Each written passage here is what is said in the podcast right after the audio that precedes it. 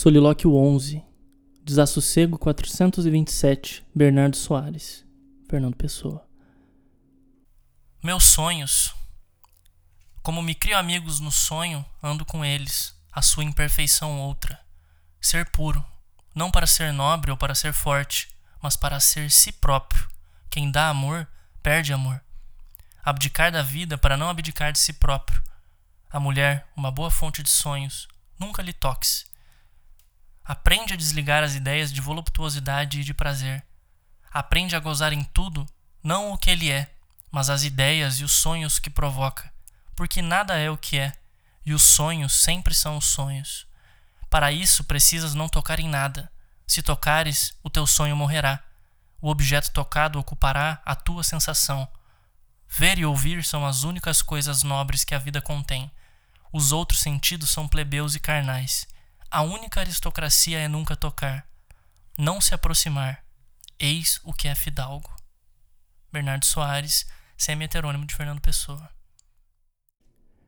Ignora talvez o semi-heterônimo Bernardo Soares que quem vive de sonhos logo aprende outras espectrais maneiras de tocar.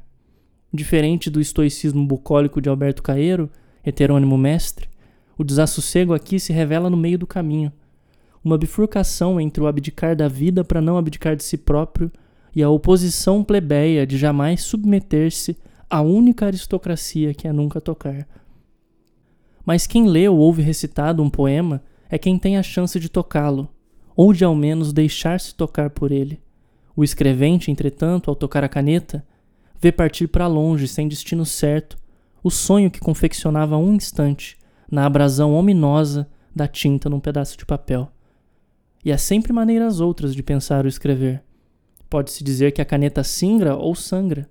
No primeiro caso, traça-se rota naval, cria-se um espaço de pensar um eu no e para o mundo. Ao sangrar, porém, evoca-se o definhar penoso de quem aos poucos se vai. Vem à mente os verbos estancar, impedir, atenuar, ao passo em que extenuam-se a palavra e o sangramento. Quem a tinta sangra não comunica como o polvo que a tinta expele. Quem com a tinta singra não vive de presentes dores e latências, como quem dela pouco a pouco padece. Navigare est necesse, vivere non est. Navegar é preciso, viver, não. Willem Flusser navega pela escrita, afirma que escrever é preciso, viver não. Mas então afirmo que ao tocar a caneta, mata o sonho quem escreve? Sim e não mata-o na mesma medida em que o semeia. Neste sentido, adequada seria a metáfora da fruta e seus sutis aromas, lascivo dulçor. Pensar ou escrever como uma fruta trar-nos-ia de volta aos arcaicos pecados dos frutos proibidos, do desejo e da mesóclise.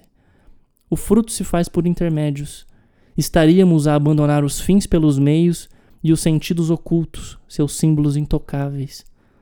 Daí teríamos verdadeiramente uma poética do tato inteira enraizada na tentação de um impossível tocar.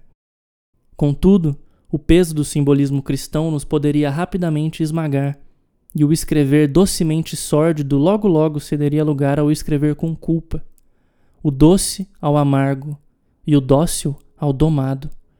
Estaríamos não no abdicar da vida para não abdicar de si próprio, mas no abdicar da vida e de si próprio, se, de volta aos sentidos, tomamos por regra que ver e ouvir são as únicas coisas nobres que a vida contém, realmente ficam obstadas a carne, o espaço e o outro. E com o espaço refiro-me aos alredores de um eu que se faz plenamente presente. O indivíduo que apenas vê e ouve se faz espectador, fantasma. A possibilidade de escritas fantasmagóricas, portanto, seria adequado este regime do escrever. O espectro é, em essência, a ideia de um eu outrora material, embora até ali demasiado ninguém para se fazer alguém. O fantasma que vive à espreita no mundo de explicitudes, então, seria o máximo fidalgo do não ao toque, do manter-se aquém da experiência. Eu, aqui, me vejo na margem oposta daquele que aprendeu a gozar em tudo não aquilo que ele é, mas as ideias e os sonhos que provoca. Escrevo não como espectro ou navegante ou filósofo ou o voluptuoso.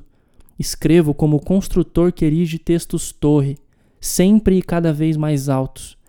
menos preocupado em tocar ou não tocar os sonhos, mas sim em alcançar um patamar tão próximo ao céu estrelado que já não haverá ninguém capaz de imputar-lhe escolhas e máximas arbitrárias. Escrevo para não abdicar da vida, nem de mim próprio. Para apoiar diretamente, é só entrar no PicPay e a partir de R$ reais por mês assinar o arroba Anonimatos Manifestos. Ou, se preferir, enviar uma vez só para arroba algum Lucas. E-mails em anonimatosmanifestos.gmail.com. Texto disponível em algumlucas.com. Até a próxima!